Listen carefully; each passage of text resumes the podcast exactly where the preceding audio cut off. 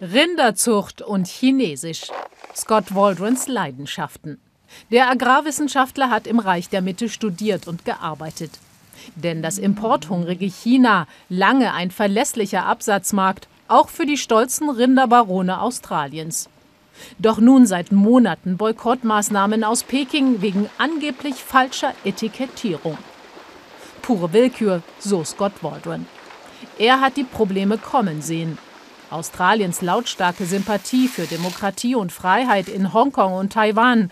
Solch ein Auftreten lasse China nicht ungestraft.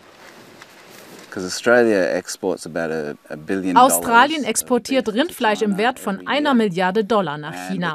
Rindfleisch ist zudem ein ikonisches australisches Markenprodukt und damit eine perfekte Wahl, wenn China zeigen will, dass es mit der Außenpolitik Australiens unzufrieden ist.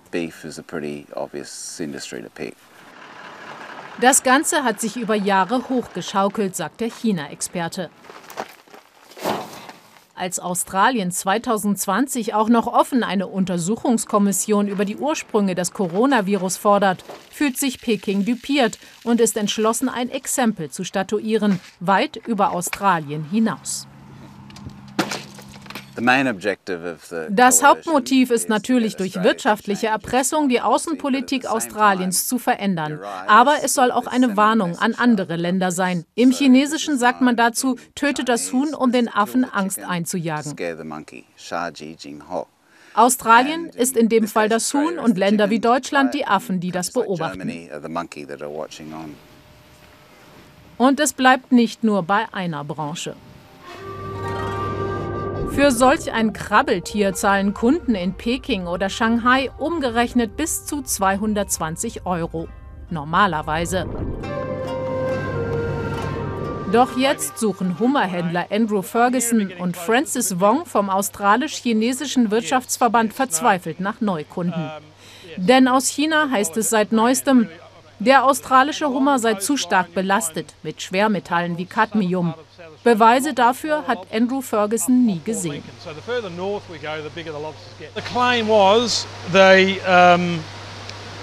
Sie sagten, sie könnten den Hummer nicht freigeben.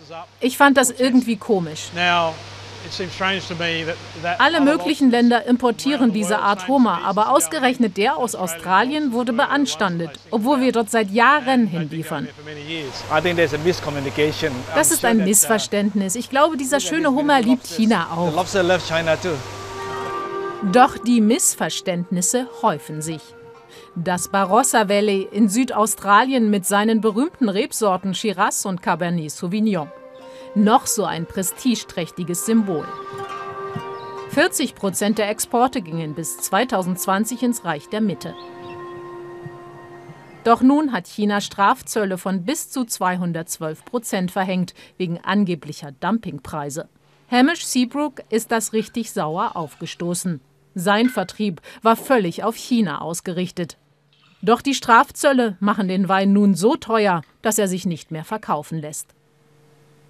60.000 Flaschen hat der Weinbauer einlagern müssen. Wir waren über Jahre so beschäftigt und jetzt erleben wir fast eine tödliche Stille.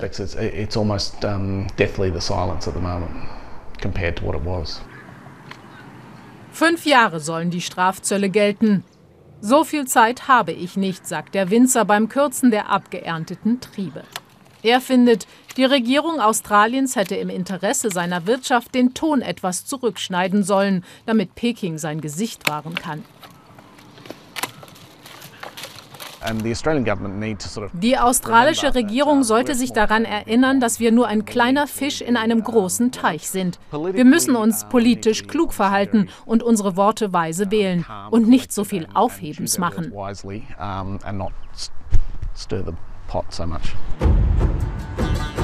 Doch die Regierung in Canberra will nicht klein beigeben. Sie hat den Fall zur Klärung an die Welthandelsorganisation weitergereicht. Diplomatische Eiszeit, aber der Handelsminister Den Tehen betont im Interview, ich habe meinem chinesischen Kollegen geschrieben und vorgeschlagen, dass wir das Ganze persönlich miteinander besprechen. Was war die Antwort? Uh, ich warte noch auf die Antwort. Ich habe den Brief im Januar abgeschickt und warte noch. Australien kann es sich leisten zu warten, glaubt China-Experte Scott Waldron. Noch ist das Reich der Mitte von Rohstoffen und Produkten aus Australien abhängig, sagt er. Deshalb seien 2020 insgesamt die Exporte nach China nur leicht gesunken. Australien dürfe sich jetzt nicht einschüchtern lassen vom Powerplayer China. China hält sich seit langem und in vielen Bereichen nicht an internationale Normen. Es ist im Interesse Australiens, dass internationale Gesetze eingehalten werden, ob das nun im südchinesischen Meer ist, bei den Menschenrechten oder im Handel.